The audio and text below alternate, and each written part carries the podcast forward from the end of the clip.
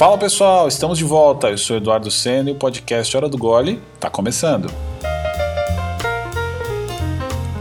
Seguindo aqui com a nossa temporada especial só com mulheres negras e o mercado cervejeiro, hoje o nosso papo é com a sommelier de cervejas Adriana Santos. Mas antes de seguir, aquele pedido de sempre. Assim que terminar de ouvir, passa lá no post desse episódio no Instagram, arroba do Gole, e comenta o que achou. E claro, segue o desafio do bem. Se você curtiu essa conversa, encaminhe para uma mulher negra que você conhece, assim você também vai ajudar a levar essa história para frente e inspirar mais pessoas. Topa o desafio? Então bora ouvir esse episódio. Podcast Hora do Gole Gole está só começando.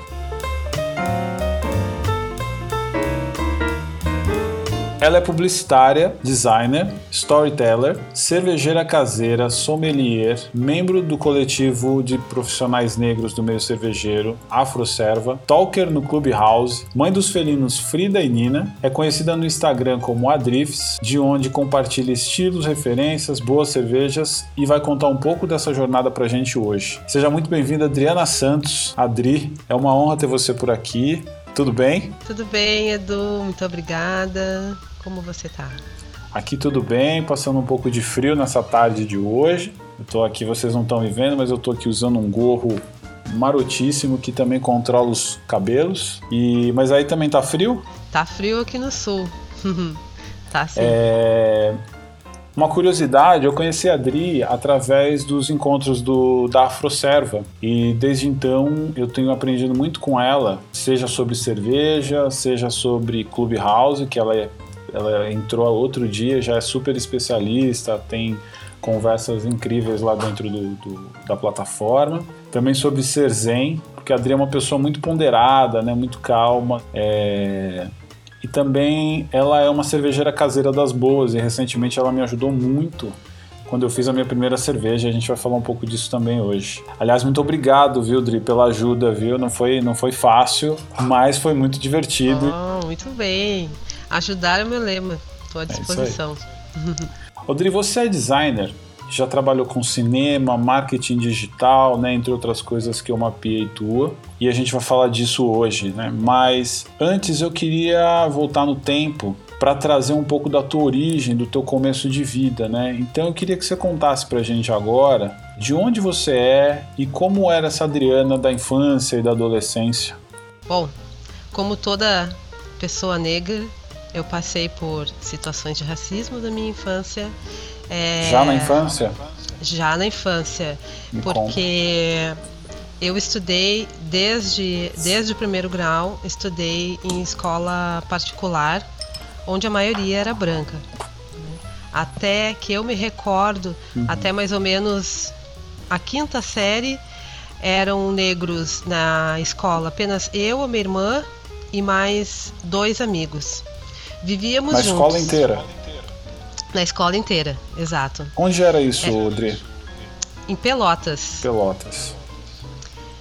É, e, e, eu estudei a minha vida toda em escola uh, particular uhum. e desde a infância, portanto, eu uh, vivenciei diversas questões envolvendo racismo, né?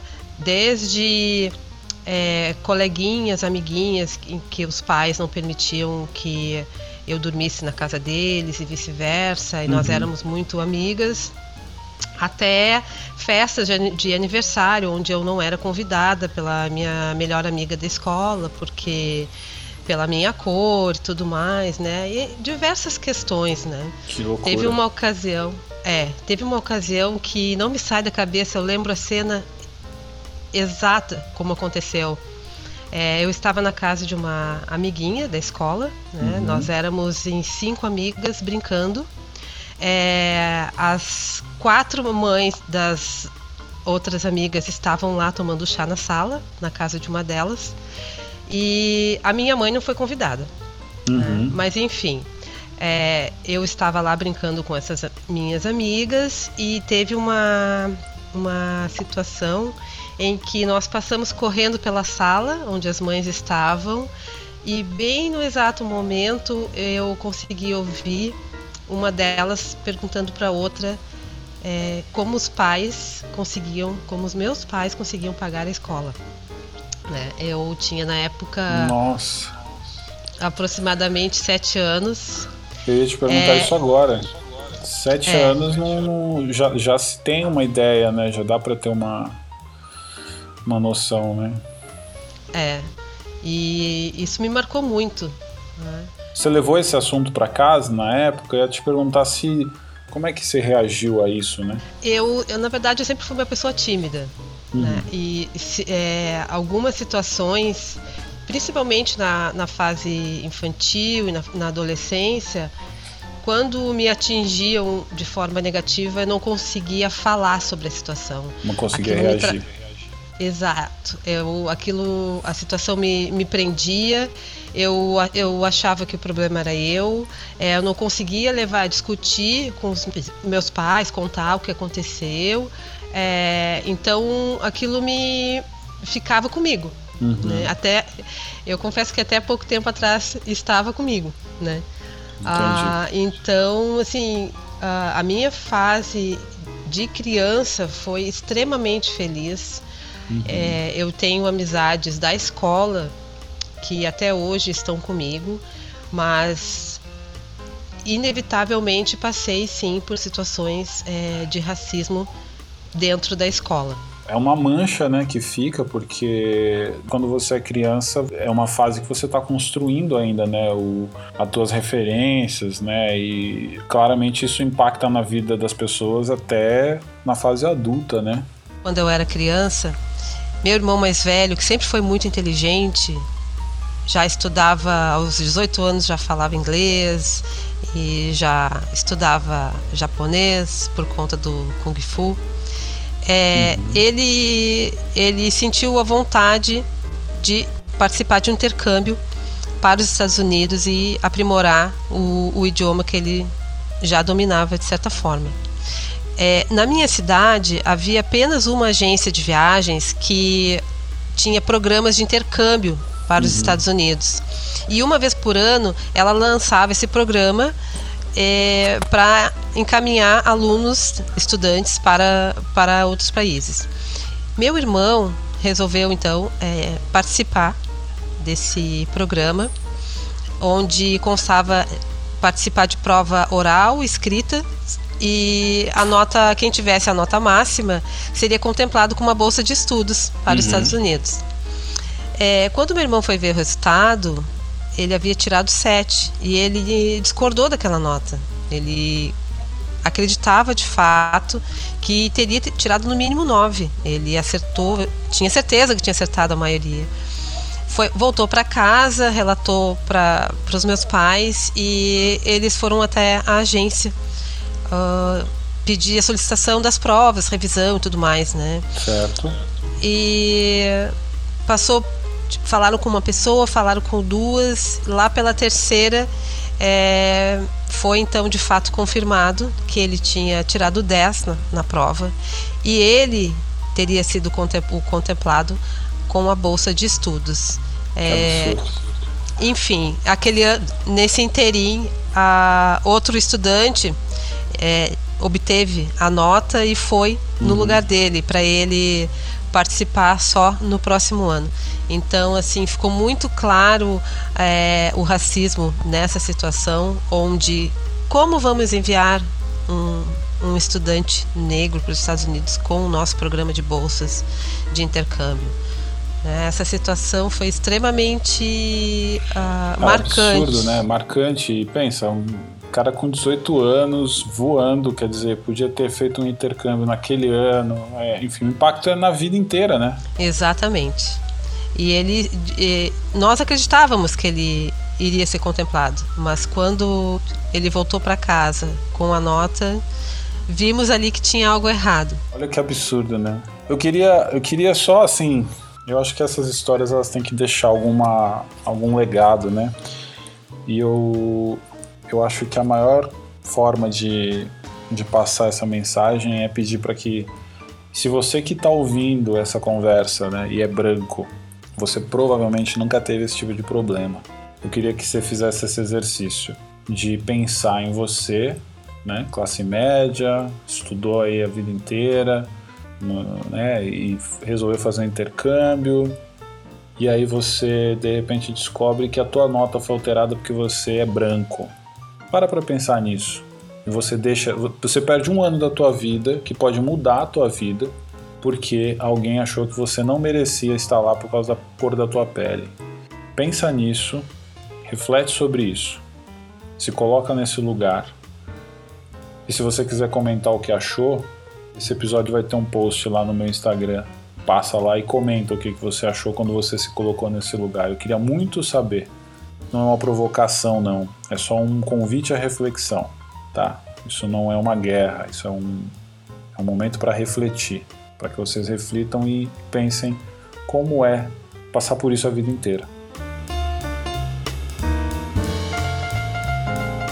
Tri, você te recorda se você tinha o que a gente chama de letramento, né? Eu, por exemplo, nunca tive letramento racial. A minha mãe ela não tem até hoje, ela não, não tem noção né, da, da origem, de, da importância de saber e tal. Eu também não, nunca fui orientado a saber, isso para mim é tudo muito recente. Você teve alguma orientação? A tua família tinha essa, esse, esse norte já na sua infância? Não, não tive. É, minha família em casa não discutíamos é, sobre isso. É, eu venho de uma família de classe média, então é, meu pai uhum. era bastante conhecido. E, inclusive, algumas, um, algumas casas que eu frequentei de, das minhas amigas de infância, é, ficou bastante claro para mim isso alguns anos depois, é, eu diria muitos anos depois, porque isso foi na minha infância, é, que eu, eu estava, eu pertencia, eu estava na, na, naquele evento, naquele aniversário, na, naquela casa, porque os pais uh, conheciam os meus pais pelo meio profissional.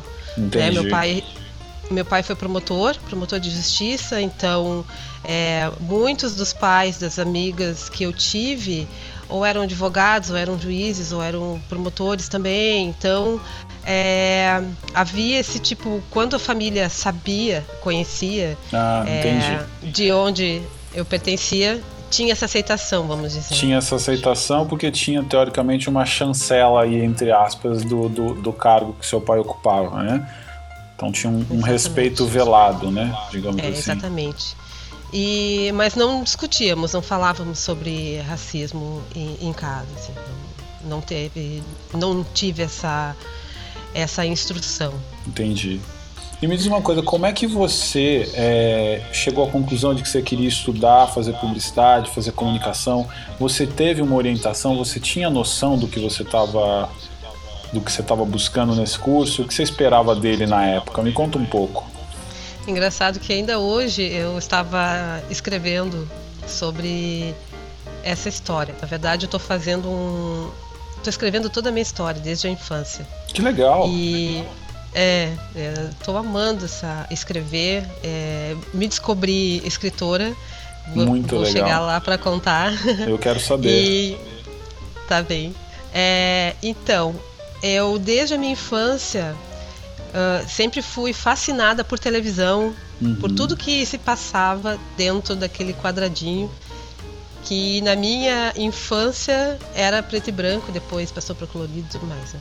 É, e filmes, uh, propagandas, uhum. revistas, tudo isso é, é, me fascinava.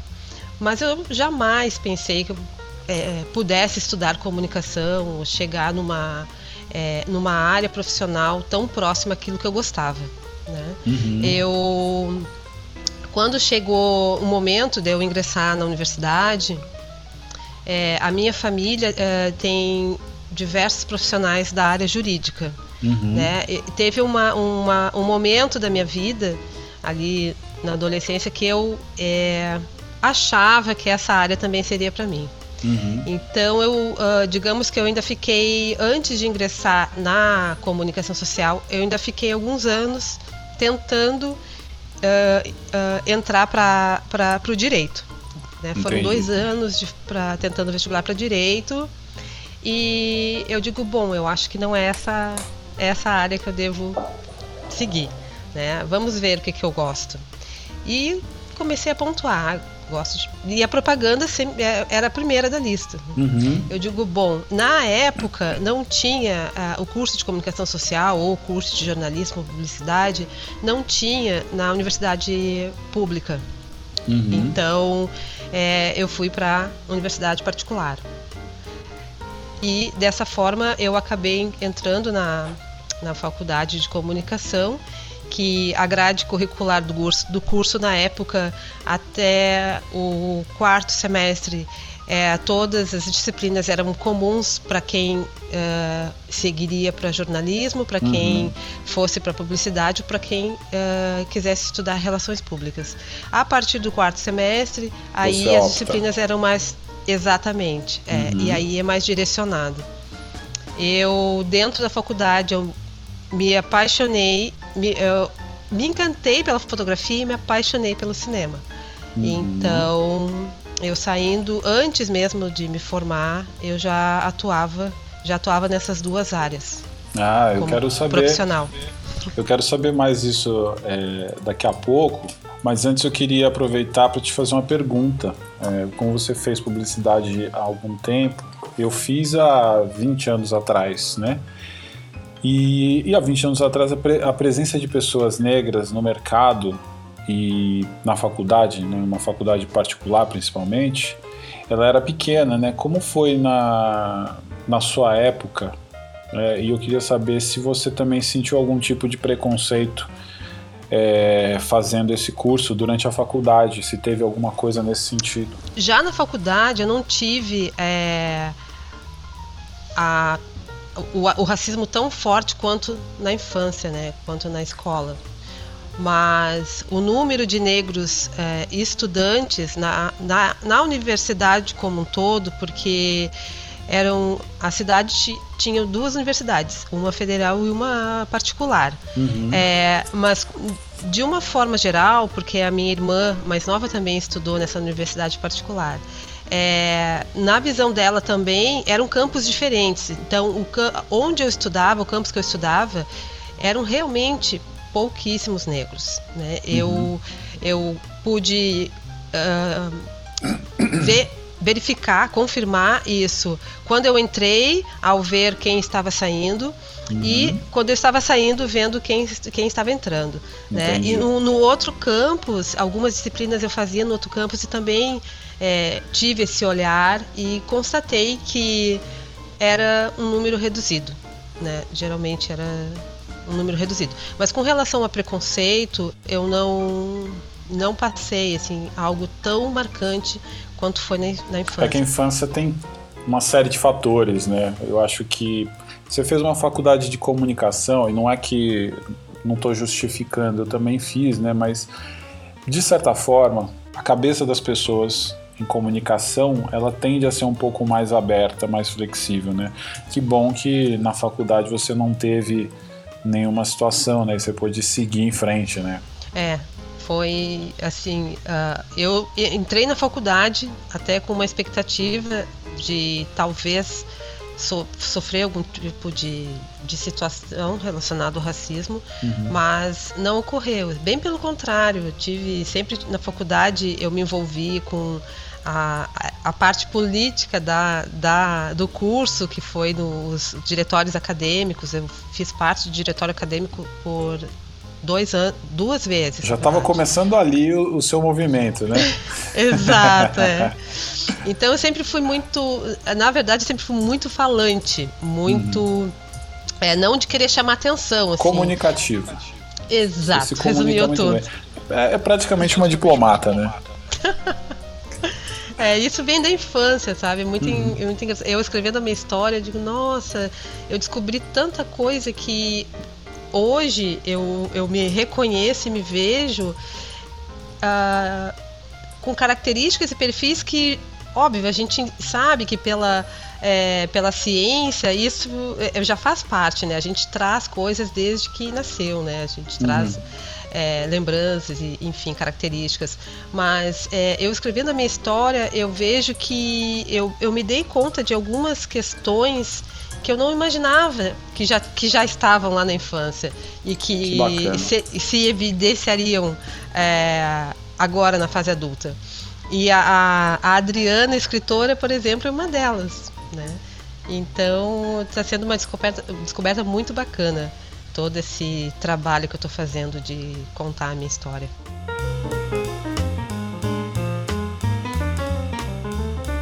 Adri, você falou que trabalhou com cinema e essa é uma área cheia de curiosidades, principalmente para quem não conhece de perto, né? Eu queria que você contasse um pouco dessa fase, né? Como foi essa experiência tua, o que você fazia, né? E quais os perrengues e as coisas legais que você viu? Eu estava no meio da faculdade, ainda estava cursando a disciplina de cinema e estive em viagem para um congresso de comunicação uhum. uh, em Porto Alegre. E todo ano tinha uh, esse evento né, uh, na PUC. E, e lá eu tive a oportunidade de assistir palestras. Eu estava inclusive concorrendo com fotografias, que uhum. uma delas foi premiada, inclusive. Que legal. Mas é, e aí, nesse evento, tinham exposições, cursos, workshops, né, palestras, e eu participei de um curso é, de cinema uh, baseado no Super 8. Uhum. Cinema Super 8. E eu já estava alucinada por cinema, por ter estudado e tudo mais. E eu digo, não, esse, esse curso eu preciso fazer. E lá eu conheci a Bia Werther, uma cineasta gaúcha, né, de Porto Alegre. E saí de lá com a cabeça burbilhando de ideias. Terminou o curso, eu fui conversar com ela né, elogiar e tudo mais, tirar algumas dúvidas, e ali surgiu uma amizade. Então, é, os próximos filmes ela, ela me chamou uhum. para trabalhar. É, sempre trabalhei com cinema na área de produção, uhum. então ali fazendo também con continuidade, que é, o, que é, é a função de, por exemplo, se grava uma cena se conclui, mas ela, ela vai ser regravada ou ela vai ter uma continuidade. Vai gravar outro sequência. dia, né? Tem um Exatamente. né? Você não vai gravar Exato. hoje, vai gravar daqui a um mês.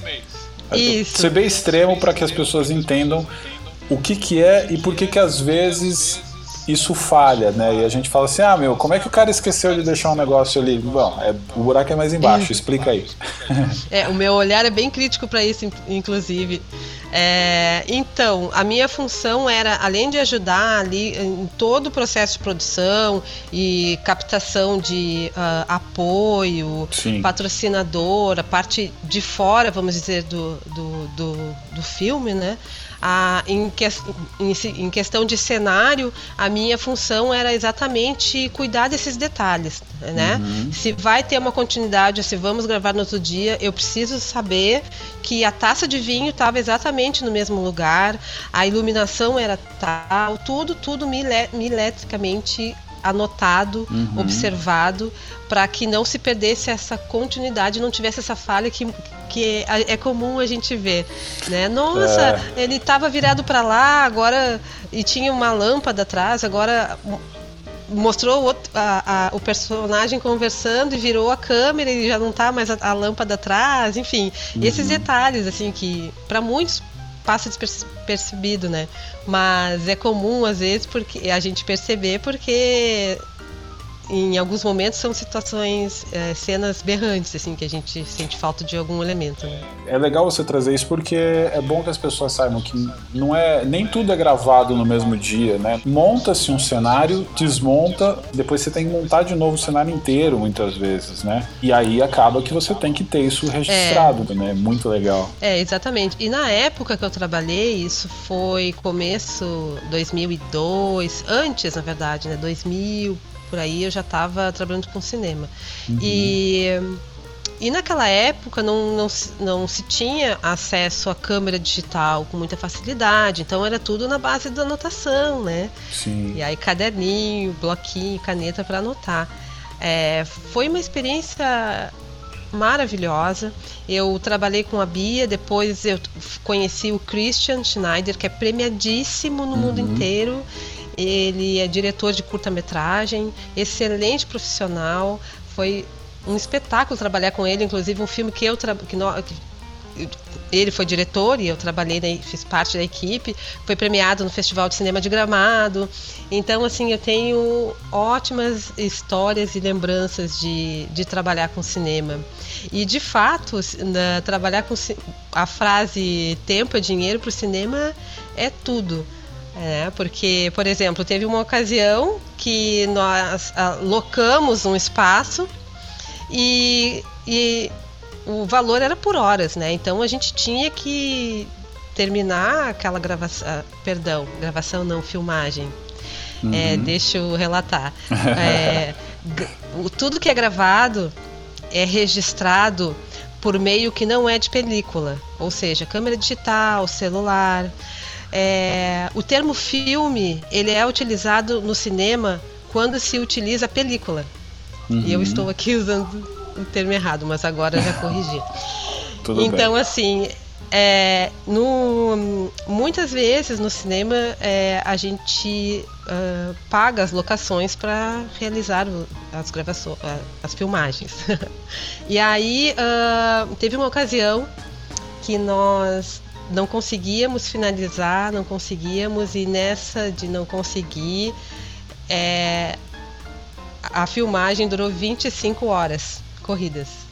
Nossa. Com uma pequena pausa, sério, com uma pequena pausa ali para um, uma janta e tudo para jantar, almoçar rapidinho e já continuar gravando, porque também a luz, é, como a gente eram várias uh, várias cenas, a gente nós filmamos com a luz uh, natural e com a luz artificial. Então a luz natural, principalmente, a gente não pode perder o time, senão a gente é, perde a locação do dia e aí tem que alocar do outro dia. Então, é, a gente trabalhar com cinema tem essas, esses detalhes assim e pode ser cansativo, mas quando a gente vê o filme na tela é, é maravilhoso.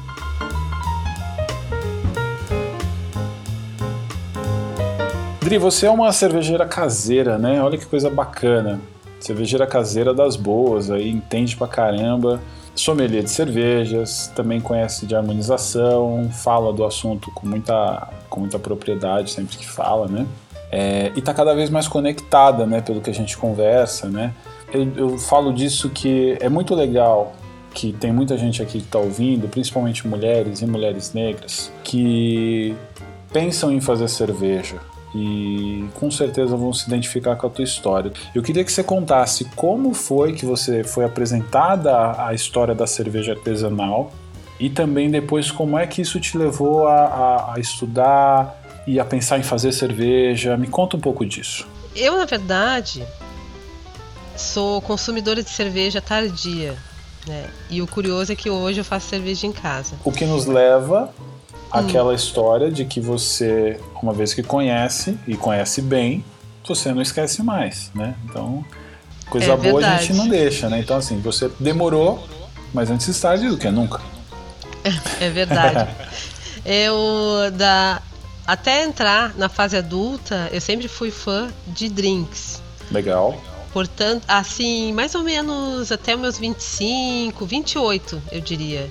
É, eu era casada com os drinks. Uhum. E deixei de participar de eventos alemães, inclusive, todos meus amigos bebiam e eu procurava frequentar os bares onde serviam alguns tipos de drinks, porque eu nunca me interessei pela cerveja e eu não tinha bebido nunca cerveja, não tinha motivo para não gostar uhum. ou não uhum. querer beber.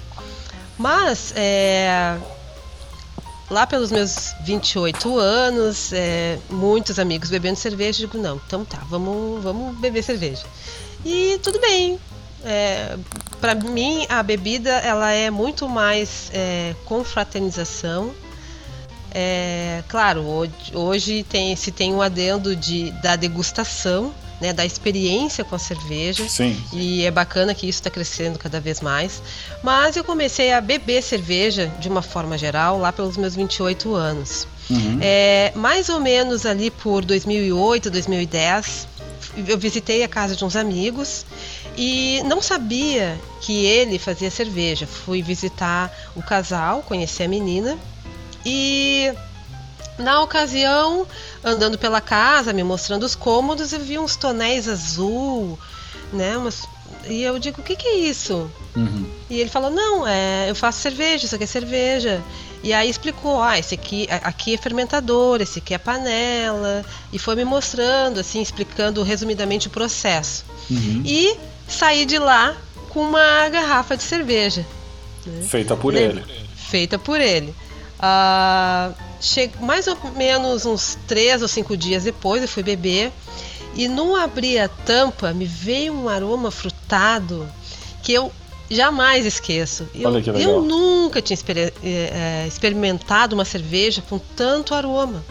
E quando fui beber, foi outra surpresa maravilhosa. Uhum. E eu fiquei encantado. Digo, como é que uma pessoa faz em casa uma cerveja assim?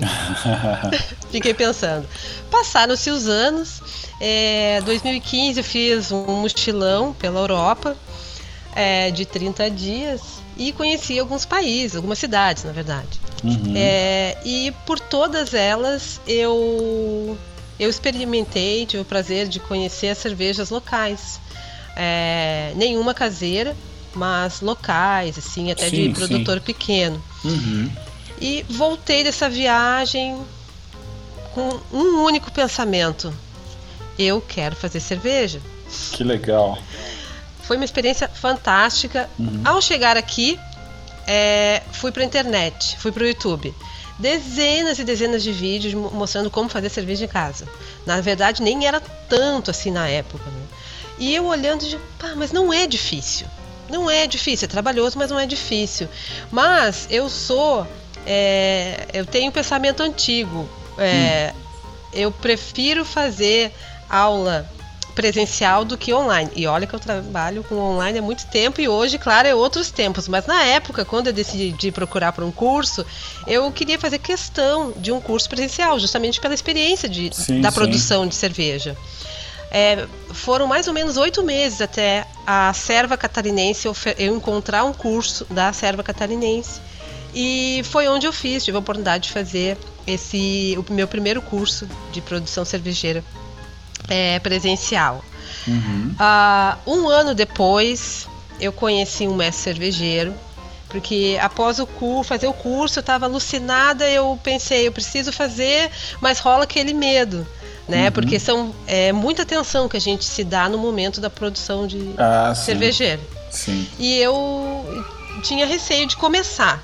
Até que eu conheci um mestre cervejeiro, é, fui trocar uma ideia com ele nos, nos encontramos e ele me passou a lista do materi dos materiais que eu precisava comprar para fazer cerveja em casa. E isso foi numa quarta-feira. Quando a gente encerrou a conversa, ele me falou: Então tá, sábado eu tô indo lá na tua casa te ajudar. e eu fiquei apavorada. Meu Deus, eu tenho dois, três dias para comprar equipamento, insumo e já vou fazer cerveja. Não estava acreditando. Uhum. E ele me ajudou da seguinte forma: ele ficou de fora só dizendo o que eu precisava fazer. Por exemplo. E tomando você... a cerveja dele. E tomando a cerveja dele. Ele falou. Ele de cara já falou: quem vai fazer cerveja é você. Eu não vou fazer. Uhum. Eu vou te orientar. E foi assim que eu fiz a minha primeira. Uh, não, não, não teria. Foi um estilo baseado numa blonde ale. Uhum. Mas foi uma cerveja que, que, eu montei a receita. Imagina, a primeira vez que faz cerveja e, uhum. e já faz uma cerveja é, customizada. Então, assim, eu fiz a minha primeira cerveja em 2016 e não parei mais. Que bacana, né? E você teve essa ajuda, né? Eu tava falando aqui é, que você me ajudou muito e eu tive essa experiência agora, tá vendo só como são as coisas? Eu é. sempre tomei cerveja, mas eu sempre, sempre que me perguntavam, cara, você conhece cerveja, você bebe cerveja há tanto tempo, você fala de cerveja há muito tempo, é, mas e quando é que você vai fazer a tua cerveja, né? E eu sempre disse que tem tanta gente boa fazendo cerveja que eu já preciso de muito tempo para experimentar essas cervejas, eu não vou ter tempo de experimentar a minha, entendeu? Então eu prefiro continuar bebendo a dos outros. E, e esse ano, né, a, eu tive a, a a felicidade aí de ser convidado para fazer minha cerveja pela Eisenbahn, né? E foi muito bacana. Você olha a receita, você olha a forma como é feito, parece tudo muito fácil. Mas quando você começa a fazer, você vê os desafios, né? É bacana dividir isso aqui para todo mundo, porque é assim, fazer cerveja é uma coisa legal e deu certo. Graças a Dri, que ficou Que bom. Ouvindo meus áudios. Dri, tô aqui, meu, esse negócio aqui e tal, e como é que faz? Ah, não, vai lá, não sei o que, não sei o que. E foi muito legal. Então, se você tá ouvindo essa conversa e você gosta de cerveja, você tem curiosidade, tem muito vídeo explicando. Não é um bicho de sete cabeças mesmo, mas exige alguma atenção. Existe a receita, você seguindo ali, tendo os equipamentos e tal, você faz. Eu fiz, eu nunca tinha feito cerveja, eu fiz. A Adri me ajudou tirando algumas dúvidas. Inclusive, se você não souber, você pode mandar uma mensagem no adrifs pelo Instagram dela, que ela vai te dizer como fazer, porque ela manja muito disso. E no fim das contas é uma experiência bacana, você faz a sua cerveja, você bebe a tua cerveja, você dá de presente a tua cerveja, você aprende sobre cerveja, o que é muito legal e eu, eu até falei isso para Adri. Eu acho que todo sommelier ele precisaria ter como avaliação fazer uma cerveja. Porque você vê toda a, a- a- todo o processo numa, numa aula, como a gente vê quando você faz um curso de sommelier, é muito diferente do que fazer em casa. E fazer cerveja em casa é como a cerveja foi criada. Então, se você conhece a essência desse processo, quando você for para a indústria, por exemplo, é muito mais complexo. Mas se você souber a essência, você vai conseguir assimilar mais fácil. eh, tem outros controles, mas eu acho muito importante saber a essência, né, Adri? Fala aí. Exatamente. Eu aproveito para fazer uma comparação da, do processo cervejeiro caseiro Uhum. e processo cervejeiro industrial com, é, com é, o processo fotográfico analógico e o processo fotográfico digital. Perfeito. Quando, quando eu estudei fotografia analógica, eu revelava as minhas fotos. Uhum. Então eu de fato colocava a mão na massa. Então não é muito diferente. E para quem é, Essa analogia é quer uma maravilhosa. gotinha, é, é exatamente simples assim, Uhum. né? É, quando a gente ap- aprende o processo braçal, artesanal, é quando a gente vai para um processo mais ah, mecanizado, vamos dizer, não se torna tão difícil. É claro que o processo é diferente, etapas, equipamentos, etapas não, né? Falando de cerveja, mas equipamentos e tudo mais, é, você vai ter que aprender. Mas quando a gente sabe o basicão de casa, Você Fica- consegue assimilar, né, eu acho. É. E para quem quer um- uma gotinha aí de entusiasmo, eu faço cerveja sozinha. Tá? E Não tem ninguém me ajuda, porque é bem comum a gente ver, claro, a cerveja, como dito, ela tem, ela proporciona o, o encontro das pessoas, confraterniza- confraternização. Isso rola também no, ah, nas braçagens, né? É, muitas cervejarias, amigos se encontram para produzir para abraçar, para fazer cerveja ali. E eu já participei de alguns, mas hoje eu faço a minha cerveja em casa. E a dica que eu dou é tranqui- tranquilidade e higiene. Esses do- dois fatores. Porque no começo a gente tá nervoso, ai, a primeira, ai meu Deus, a temperatura, ai, sei lá, ai, a água, ai, não tá higienizado, né? É, Quando a prática leva Nesse caso também a prática leva, eu não diria perfeição, porque para mim perfeição não existe, mas leva ao aperfeiçoamento. Então, com o tempo a gente fica menos ansioso é, e consegue fazer cervejas melhores. As minha, a minha última, a minha última sempre é a minha melhor cerveja. Muito bom. E um detalhe que eu gostaria de contar, que eu descobri, é, eu após fazer o curso de produção cervejeira caseira, eu fiz o curso de sommelieria, é, foi essencial para eu entender a minha cerveja ah, e conhecer as outras áreas ah, que de atuação de um, de um profissional sommelier. Perfeito. É, também fiz um curso de hum, profissional cervejeiro, foi um curso à distância, gratuito, bem bacana, de produção cervejeira, na verdade, foi o curso, é, com outras, abordando outras áreas que não a caseira somente. E um fato curioso que eu descobri quando eu fui uh, apresentar a minha primeira cerveja para minha família, eu acabei descobrindo que o tio avô da minha mãe fazia cerveja em casa. E isso foi assim algo que me marcou muito, porque é, eu percebo que a minha, o meu desejo de fazer cerveja vem de família, vem de outras gerações. Então é uma forma de eu seguir essa essa vontade, esse desejo, essa veia, essa prática, esse prazer de cozinhar cerveja. Então, para mim foi maravilhoso, sensacional. Essa maravilhoso. Descoberta. Se você está ouvindo esse papo aqui, está achando muito interessante, procurar mais sobre a Adri, né? Eu já falei o perfil dela, vai ficar lá no, no texto do episódio. É, e se você tem Clubhouse, procura também ela no Clubhouse, procura também o perfil da Afroserva, porque a gente tem salas lá. E a Adri conduz alguns papos sobre cerveja caseira que são muito, muito bacanas e muito ilustrativos, assim, para a gente entender, falar sobre os perrengues, sobre os processos, sobre dicas e fala os dias, Adri, como é que tá o Clubhouse, os horários e onde a gente consegue ouvir tuas conversas lá? Eu tenho uma sala fixa semanal sobre storytelling, uhum. é, todas as quartas, às 5 e às 7 é, são esses dois horários para atender públicos diferentes. É, tem a sala da Afroserva todos os sábados às 8 horas da noite. É o Boteco da Galera, uhum. onde cada um abre uma cerveja e a gente dialoga ali sobre cerveja em geral. Uhum. Né? É, já rolou, ah, já aconteceu de pessoas participarem dessas salas e pessoas que não são do meio cervejeiro. E é super bacana porque a gente acaba tirando dúvidas e até mesmo é, aguçando o interesse desse, dessas pessoas a, a, a, ou a produzirem cerveja ou a se interessar pelo universo cervejeiro. E quinzenalmente, aos sábados também, às 6 horas da tarde, tem uh, a, a sala Cerveja Caseira, onde a gente coloca ali todos os. comenta sobre os, todos os perrengues de fazer cerveja em casa, dá dicas é, e também fala das maravilhas que é produzir a própria cerveja. Muito bom.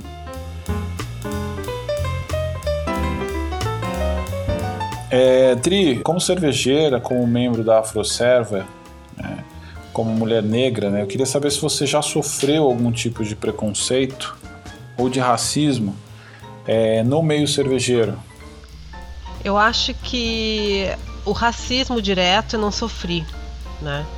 Mas o que é bem comum, que aconteceu comigo e com outros integrantes da Afroserva, inclusive, é o isolamento em eventos onde eventos cervejeiros onde a maioria é branca.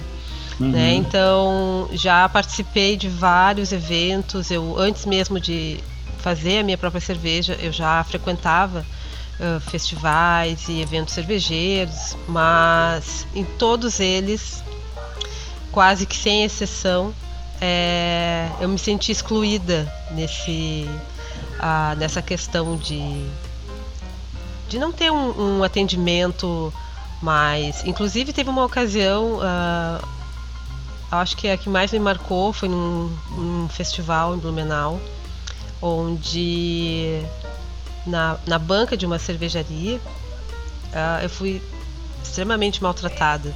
Inclusive, uhum. era, uma, era uma cervejaria que eu apreciava cervejas. Uh, seguia tanto no, na Untap, que é o aplicativo onde a gente pontua cervejas que a gente consome, como em redes sociais e eu parei de seguir. Certo. Né? É, tudo bem, pode ter sido problema no atendimento, né? mas de certa forma eu acho que a empresa deveria é, capacitar melhor as pessoas, porque atendimento é tudo numa empresa.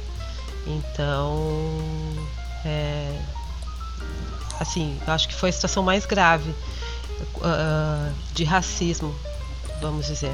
Mas, de uma forma geral, é como eu falei, assim, não me senti acolhida em diversos lugares que eu frequentei, bares. É, hoje já é diferente, mas no começo é, é, bem, é bem comum Né? Não, não sei o que, que acontece, eu acho que pensam que é apenas mais um consumidor, uhum. não sei. Mas é um distrato. Então. É, é, é eu acho que, mais... é, como a coisa é, é tão estrutural, né, que eu sempre falo isso, parece repetitivo, mas não é, né? Quando, quando você é negro, você pode estar dentro de um ambiente onde você é qualificado, uso sempre o exemplo do advogado ou do médico, que são profissões super importantes e conceituadas, mas se você é negro, você já é um médico e um advogado de segunda classe, normalmente. Você não é respeitado da mesma forma que um, uma pessoa branca. E quando a gente chega, pessoa comum, num lugar, num ambiente onde você precisa ser atendido, eu acho que muito.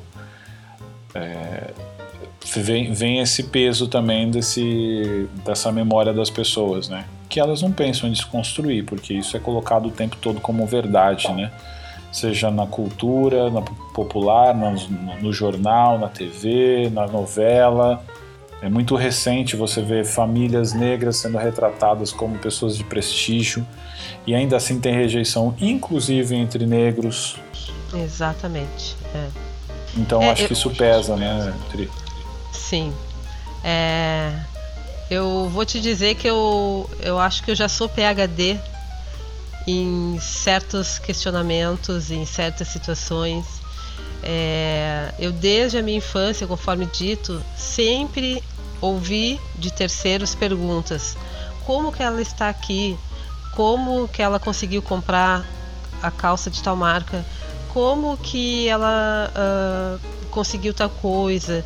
Como que ela vai para Disney com a minha filha? Uhum. Como, sabe? E é, hoje, até hoje, é assim. Pois né? é. Pois é. Em algumas situações, eu não vou dizer que me senti confortável, óbvio que não, não existe como. Mas eu soube driblar a situação e jamais me entregar é, pela, pela minha expressão facial, por, pela minha atitude, eu jamais deixei de frequentar lugares, por, mesmo sabendo que eram lugares, é, a maioria é, frequentados por brancos, jamais deixei de ir a lugar nenhum de fazer o que eu quero é, por ser a minoria. Uhum. Né? Então isso, é, digamos que me dá uma certa força. É, se eu posso, eu quero, eu vou fazer. É muito importante você trazer isso, porque a gente tem uma, uma diversidade de mulheres aqui falando é, e a gente tem várias origens, né? A gente tem origens muito humildes, né? De pessoas que passaram fome. Você, por exemplo, me pontuou aqui, você teve uma infância de classe média, você estudou em escolas particulares, o que não quer dizer que você não sofreu um preconceito, com a, a, a, o racismo, mesmo sem saber, mesmo sem ter isso claramente, né? E ao mesmo tempo, você falou agora, né? É, você nunca evitou ir a algum lugar por causa disso, já mesmo sabendo que você era minoria naquele lugar, né? Eu acho que é importante esse enfrentamento. Ainda falando sobre o racismo, trazendo mais para dentro ainda do nosso mercado, né? Quando aconteceram os, os ataques aí em 2020, teve uma comoção e algumas coisas aconteceram, né? Principalmente quando se fala em mulher no meio cervejeiro. Mas na prática, né, quando a gente fala do recorte da mulher negra no mercado cervejeiro, isso ainda, ainda gera dúvida, né? E eu queria saber de você, o que, que você acha que mudou, Dri? Ah, falando do mercado cervejeiro, eu vejo muita uh, oportunidade, divulgação de oportunidade de cursos voltado para esse público. Aliás, para esse não, nós somos um público só, né? É, mas voltado para o povo negro, ofertas de curso, uhum. mas a uhum. gente vê muito, muito pouca oportunidade dentro de uma cervejaria, por exemplo. Né? Uhum. Tem mudanças? Tem. Já tem algo acontecendo? Sim. Mas ainda é preciso mais. Uhum. Né? Quando a gente trabalha com cerveja, é, vou citar o meu exemplo. Enquanto cervejeira caseira, é, eu gostaria de ser uma mestre cervejeira uhum. em uma cervejaria. Né? É, ou trabalhar na produção, mas é, não como uma vendedora, por exemplo. porque não é o que eu almejo dentro do mercado cervejeiro. Eu tenho formação para ser uma mestre cervejeira, é, atuar em grandes frentes dentro de uma cervejaria. Né? Uhum. Né? Não estou desmerecendo os outros profissionais que estão atuando em outros setores de uma grande cervejaria. Não é isso que eu estou é, apresentando. O que eu quero dizer é que eu tenho capacidade, eu, eu estudei, eu continuo estudando para trabalhar, se for um dia no meio cervejeiro, trabalhar numa função compatível com o meu conhecimento. Né? E isso a gente vê pouco ainda é, para os negros de uma forma geral. Para a mulher, então, nem se fala. Né? Tem algumas micro, nano cervejarias, ciganas, só de mulheres. Uhum. É, uh, tem, uh, uh, cerveja, tem ciganas que estão saindo de outras regiões da cidade. É, então tá, hoje se vê uma oportunidade maior, mas isso fruto da vontade do profissional e não da empresa. Até vou pegar carona nisso que você está falando aqui, porque um dos problemas né, que a gente vem discutindo em bastidores aí é, é justamente o número de profissionais negros no, no mercado e também o número de mulheres negras no mercado, né, que ele é ainda muito pequeno. Aqui você já falou, né? Então acho que dá oportunidade. Eu já ouvi isso aqui em outros papos, mas eu, eu gosto de perguntar a mesma coisa para todas essas mulheres, porque cada uma vai trazer a sua visão. Uh, você falou aqui sobre trazer essas oportunidades, sobre cargo, sobre a tua vontade, né? É, tem o, o que mais você acha que seria possível para mudar essa realidade? Né? O que, que você acha que são ações que realmente são efetivas para uma mudança ser sentida mesmo na comunidade? É, a gente tem por aí, eh, não são poucas escolas no Brasil, escolas cervejeiras, uhum. que poderiam permitir parcerias, já que oportunizam é, bolsas de estudos é, para negros. Uhum. Uh, querendo fomentar, na intenção de fomentar e inserir esses profissionais no mercado cervejeiro, é, poderiam fazer parcerias com cervejarias. Cervejarias é, que oferecem o serviço cigano poderiam ir buscar é, na sociedade os profissionais que, que talvez nem saibam por não, uh, não conhecerem, mas também por não uh, verem uma oportunidade nesse meio, a intenção de produzir a própria cerveja. Uhum. Então, assim, é, projetos, ideias, é, é, é, é possível. Basta Uh, eu acho que a, a, visão, acho que hoje tem que partir muito mais da empresa do que do próprio profissional. Quando a gente fala de cerve uh, ciganas, a gente vê aí o interesse do profissional que faz cerveja querer aumentar a sua produção, querer comercializar a sua produção e fazer parte, é, digamos, de, de uma cervejaria mesmo que produzindo a sua própria cerveja. Uhum. Então, assim, é possível, eu, eu acho que a solução poderia vir do contrário. Né? Faz quem sabe. Também. Quem sabe uma empresa criar um projeto, uma cervejaria, criar um projeto de é, divulgação da cerveja artesanal é, nos morros, nos bairros, enfim, expandir, é uma forma de expandir, não só de divulgar a sua marca, mas também de proporcionar é, um, um, a inserção desses profissionais no mercado de trabalho. Né, uhum. oferecer estágio, uh, trainees, existe possibilidades, ideias inúmeras, assim como é, essas ideias surgem para todo mundo ou, digamos, pra, apenas para brancos, oportunizar para os negros também, que, como você mesmo pontuou, nós somos 56% da população. Uhum. E em diversas áreas a gente não se vê representado como, ao meu ver, deveríamos. Entendi.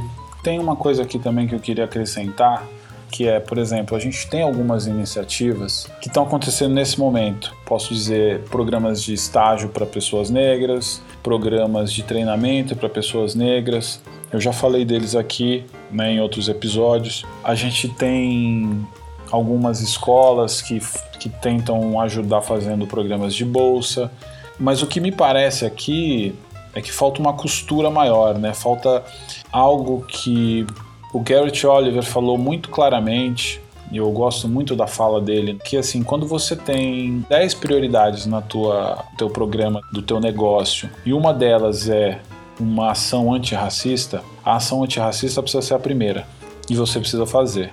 Ponto final. Se você quer que aconteça, ela precisa passar na frente e ser feita. Quando a gente fala dessas iniciativas todas soltas, por que, que eu acho que elas não mexem com o mercado? Porque elas não são coordenadas. Não tem planejamento, não tem eficiência clara, porque você dá, dá pequenos tiros. E aí o que eu acho é que elas geram mais release, PR, do que números. Quando você está falando de gerar empregos, por que, que as empresas não se integram para criar grandes programas é, semestrais, uma, uma, uma, meta a longo prazo. Nos próximos cinco anos eu quero ter X% de pessoas negras dentro da minha empresa. E como eu vou fazer isso? Eu vou fazer isso criando programas, treinando, não sei o que, não sei o que, não sei o que, mas com uma meta clara dita a sociedade. Quantos profissionais você vai empregar efetivamente? É, a criação de produtos que são resultado dessa parceria, ou desses, desses profissionais que estão trabalhando, é, coisas que vão realmente mexer com a régua, transformar em números, em números positivos. Então isso eu acho que falta. E quando você fala que isso tem que vir das empresas, eu concordo plenamente e tem uma coisa que eu, eu sempre falo quando a gente fala de grandes grupos de cerveja que compram pequenos grupos de pequenas cervejarias, que eu sei que tem a parte romântica mas quando você fala de negócio, o pequeno cervejeiro, a não ser que ele realmente não queira ser um grande, uma grande cervejaria, é, ele pensa em ser um bom negócio, um grande negócio. E se uma empresa grande compra o seu negócio para produzir em escala, eu acho que não é um problema, porque afinal de contas você tem um ótimo produto. É, e quando uma, uma empresa grande faz este movimento, ela mexe com o mercado inteiro. Eu gosto de usar o exemplo da Colorado, que a gente demonizou, a gente não, né? Eu não. é, porque eu falei muito com o Marcelo sobre isso, a gente teve várias conversas de bastidor na época. E quando a Colorado foi comprada, muita gente demonizou e tal. Tem os dramas, os romances da história, mas uma coisa eu posso garantir: se a Colorado não tivesse sido comprada, será que em Manaus as pessoas estariam tomando uma ápia e de repente ter a primeira micro cervejaria lá em Manaus ou no interior do Piauí, porque o cara foi no mercado e encontrou uma cerveja diferente e resolveu fazer a dele. O que eu quero dizer para não me estender tanto é quando uma, uma empresa grande se mexe direito, com vontade, com, com, com, com fé, ela mexe no mercado inteiro. Então os líderes mudam o mercado inteiro. Então fica aqui um recado para os grandes grupos. Se vocês realmente querem entrar nessa briga, entrem de sola, entrem quebrando a porta, porque o que vocês vão ter de resultado vai mudar a história. Vocês vão estar falando disso daqui 10 anos e vão lembrar que isso tudo começou com uma ação gigantesca. Eu acho que é um pouco isso que falta, né, Dri? Exatamente, Edu. Eu estou de pleno acordo com tudo que tu colocou e é, é fundamental que seja genuíno esse interesse. Né? Perfeito. É, eu costumo dizer que a empresa do futuro é a empresa que trabalha com a diversidade em todos os seus patamares uhum. né? e dá oportunidade para todos, empregar todos. Uma equipe multidisciplinar trabalha dez vezes mais e melhor do que uma equipe com os mesmos profissionais. Então, assim, se você pensar dessa forma, você pode é, acreditar que contratando profissionais, além de diversas áreas, mas de diversas é, condições, diversas raças, gêneros, origens, é, né? origens, Sociais, exatamente, exatamente. Isso vai fazer com que o mercado se mova. E qual é a empresa que não quer ser lembrada pelo impacto positivo que gerou na sociedade, no país ou até no mundo. Então, é, é, mas primeiro de tudo, como eu estava falando, isso tem que ser genuíno, tem que ser, tem que estar intrínseco na, na alma da empresa e não só porque, uh, digamos que virou moda, virou um favor ter uhum. que contratar negros ou outras pessoas para que a empresa se enquadre, digamos, é, num perfil de empresa bacana.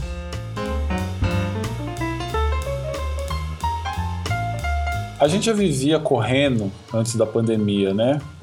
Agora com essa nova dinâmica, né, que todo mundo vive, todo mundo trabalha em casa, né? Uh, o tempo como a gente conhecia, ele não existe mais e hoje ele está mais escasso. Diante disso, cada pausa ela é rara e valiosa, né, pra gente. Eu, eu que o diga. Olivia que não me é escute. então me diz uma coisa, o que você faz naquela pausa entre umas e outras?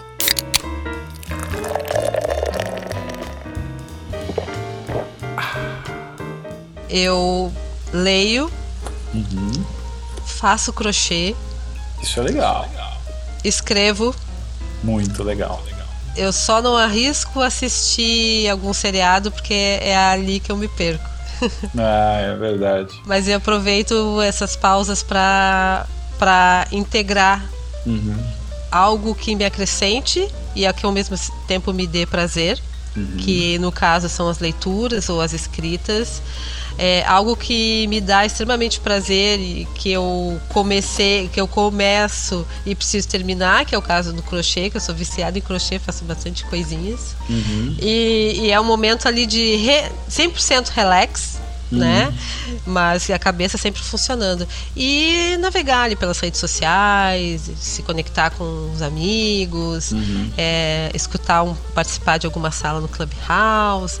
é, eu, eu procuro, eu vou te dizer que mais ou menos de 75 a 80% do, do, do meu tempo livre, ele na verdade ele é prazeroso, ele é de lazer, mas ele é também construtivo do meu conhecimento.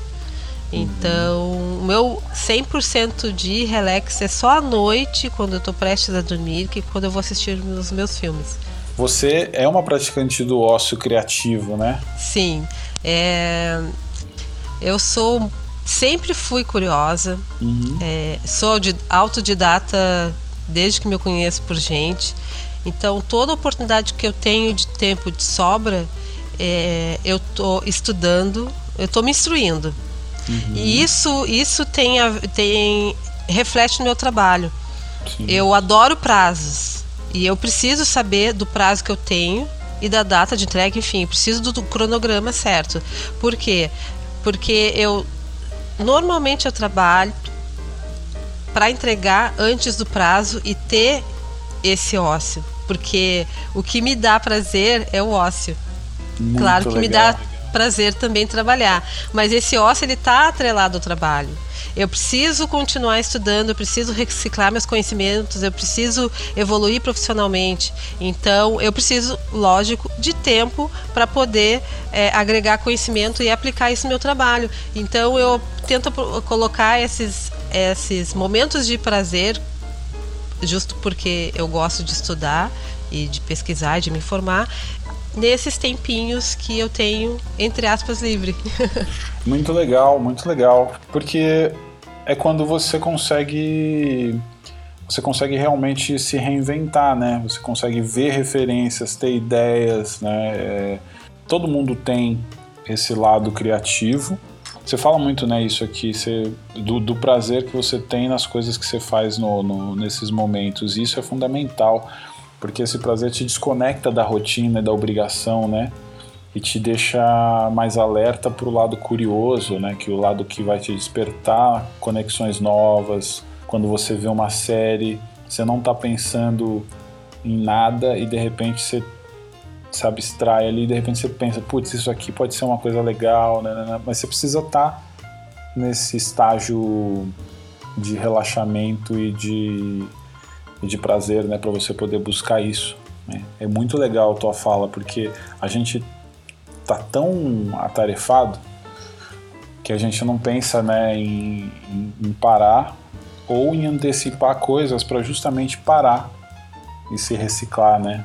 É muito bacana. É, é, um, é uma visão muito legal em tempos pandêmicos que eu acho que deve, deve inspirar muita gente aí que está ouvindo, né? É, eu procuro aproveitar. Eu, vou, eu costumo dizer que a pandemia, ela, pelo menos para mim, ela favoreceu. Né? O tempo que eu uh, dispendia no trânsito, eu ganhei. E eu preciso fazer um bom uso desse tempo. Então eu tô uhum. é, é nisso que eu trabalho, né? Aproveitando esses tempos durante a semana e final de semana já te digo, nem sempre é só lazer 100%. Continuo lendo, estudando, pesquisando, arquitetando coisas, trabalhando nos meus projetos pessoais, nas minhas escritas. Então, eu não paro, eu não consigo ficar parado.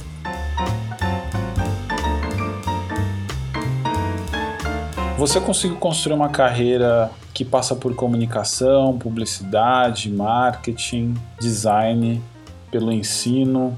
Você hoje entende de cerveja, é, sabe como fazer cerveja.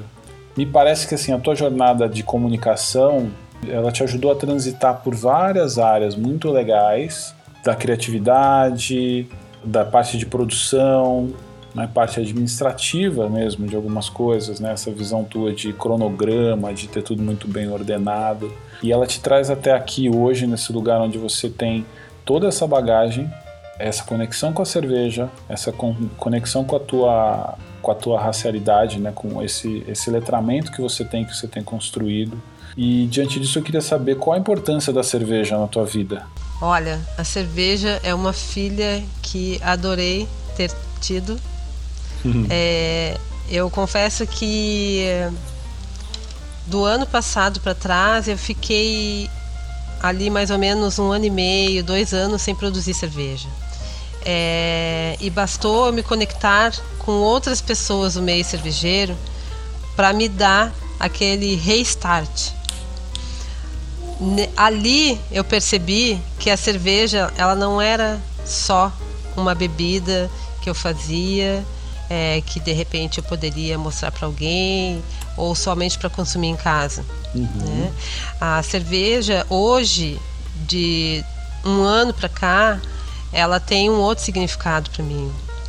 É, e isso tem a relação com as pessoas que eu conheci desse um ano para cá, tem relação com a própria história da cerveja, né? Uhum. E, e as, a, a origem da cerveja e também tem relação com os meus antepassados, é, com a descoberta de familiar que fazia cerveja. Sim, sim. Então ela não é apenas uma bebida para mim. É, quando eu, eu cozinho, eu tô não estou trabalhando só na cerveja, estou trabalhando em mim também.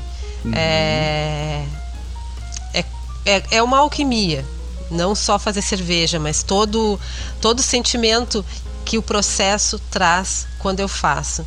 E quando chega na, na etapa final, que é abrir a cerveja uhum. e degustar, é, é o ápice.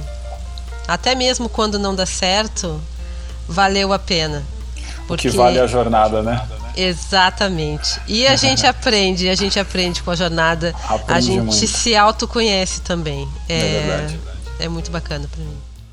Muito legal, muito bacana ouvir isso. Uma, assim, uma história muito é, bonita, né, de conexão que você criou, né, tanto com, com a cerveja em si, mas também trazendo tua ancestralidade. Eu tenho certeza que você tem muita história para contar também vai te ajudar com insumo para esse teu trabalho de escrita, né, que também passa por uma, uma visitação do teu passado e você vai trazer muita coisa de lá. É, a gente viu algumas coisas aqui e aí eu aproveito para te agradecer pela generosidade, pela simpatia, pela calma, pela força, por visitar coisas que são dolorosas, mas que precisam ser ditas, como eu falei aqui porque é, na, é nessa dor que a gente muitas vezes se apega. E eu tenho certeza que muitas pessoas que chegaram até aqui vão ouvir essa tua história e vão se inspirar a não abaixar a cabeça, a lutar por, por seu espaço, pelo seu trabalho, pelas suas ideias, né? Então eu queria aproveitar nessa despedida, além de agradecer por tudo que você entregou aqui de, de corpo e alma pra gente, eu queria também pedir para você falar um pouco. Peraí que o Liga tá passando aqui A Olivia, como vocês podem ver, está indo tomar banho, então ela não está contente. então eu queria pedir para queria pedir para você então falar um pouco do teu projeto, né, que está vindo por aí, conta um pouquinho dele, é, diz onde as pessoas te encontram e queria pedir para você deixar um recado final para todas as mulheres pretas que estão ouvindo e que têm vontade de trabalhar com cerveja, de fazer cerveja, de estudar cerveja. Então a palavra é tua. Tá certo. É, bom, dentre os meus projetos, é, eu recentemente me descobri escritora. Eu já vinha de um processo de escrita livre, escrita pessoal, é, mas sempre tive muito interesse em, inspirações vindas de fi, vindo de filmes, livros, é, situações é, comuns do dia a dia. Então a minha escrita é mais voltada para ficção, né? mas eu estou num trabalho pessoal. Uh, de autoconhecimento, onde eu estou escrevendo sobre a minha vida. Uh, no momento não, não não será uma publicação, é, quem sabe um dia, né? Uhum. Mas eu sigo nos projetos de escritas livres e uh, cogitando a, a publicação de algumas histórias, né?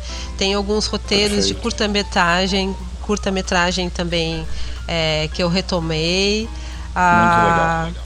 Estou num projeto solidário de ajuda ao, ao povo das ruas. É, uhum. É, eu e um amigo de Porto Alegre, ele vai atender o pessoal, uh, o povo de rua de lá. Eu vou atender os, o, o, povo aqui de Floripa já uh, engajado com uh, uma entidade que já atende esse, esse pessoal. É, será um trabalho de, de leitura teatral. Uhum em cinco capítulos. Uh, oh. Será realizado no Clubhouse. Em breve. Inédito, uh, muito legal. As, a estreia está tá prevista para daqui a mais ou menos umas duas semanas. Legal. Vocês ficarão sabendo.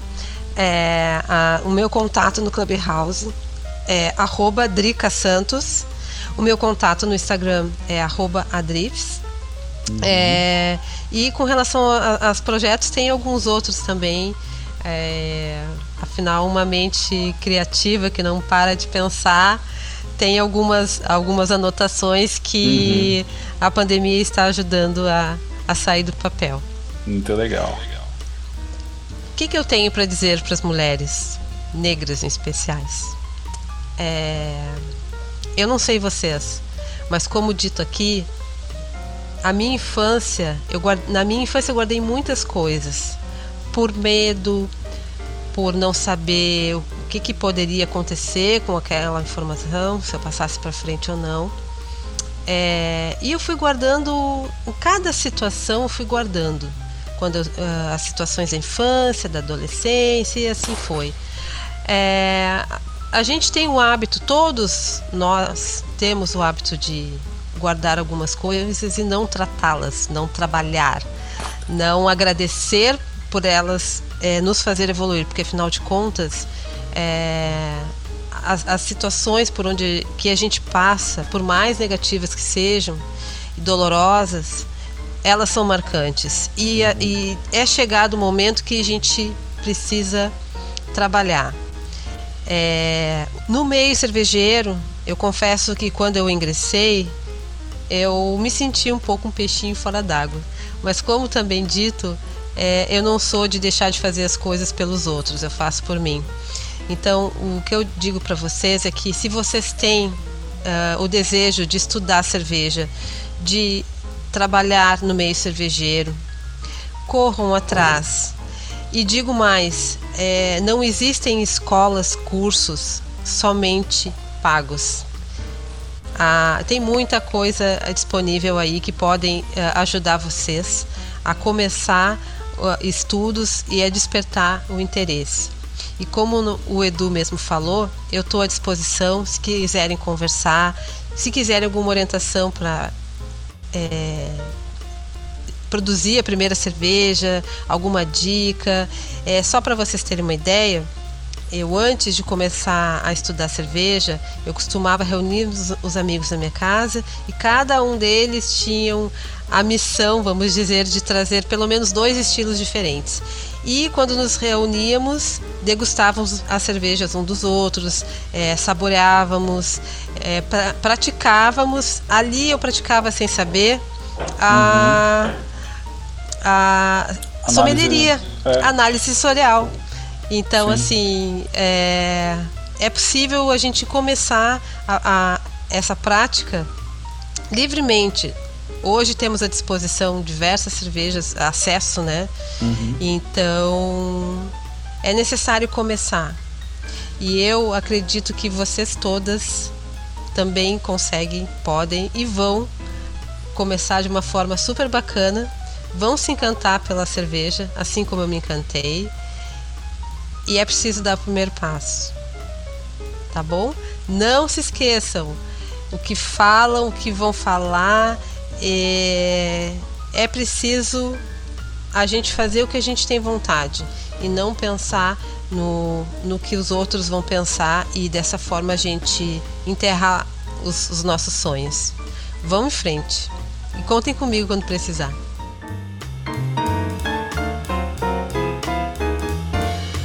Que história maravilhosa, né, gente? Espero que você tenha se emocionado tanto quanto eu, mas principalmente eu espero que esse papo te traga muitas reflexões. Essa foi a nossa pausa de hoje com a sommelier de cervejas e cervejeira caseira Adriana Santos. Se você curtiu, comenta lá no post do episódio no Instagram @oradogole e compartilha essa história nas suas redes também. Ajude a espalhar essa mensagem para todo mundo, tá bom? Obrigado por ouvir até aqui.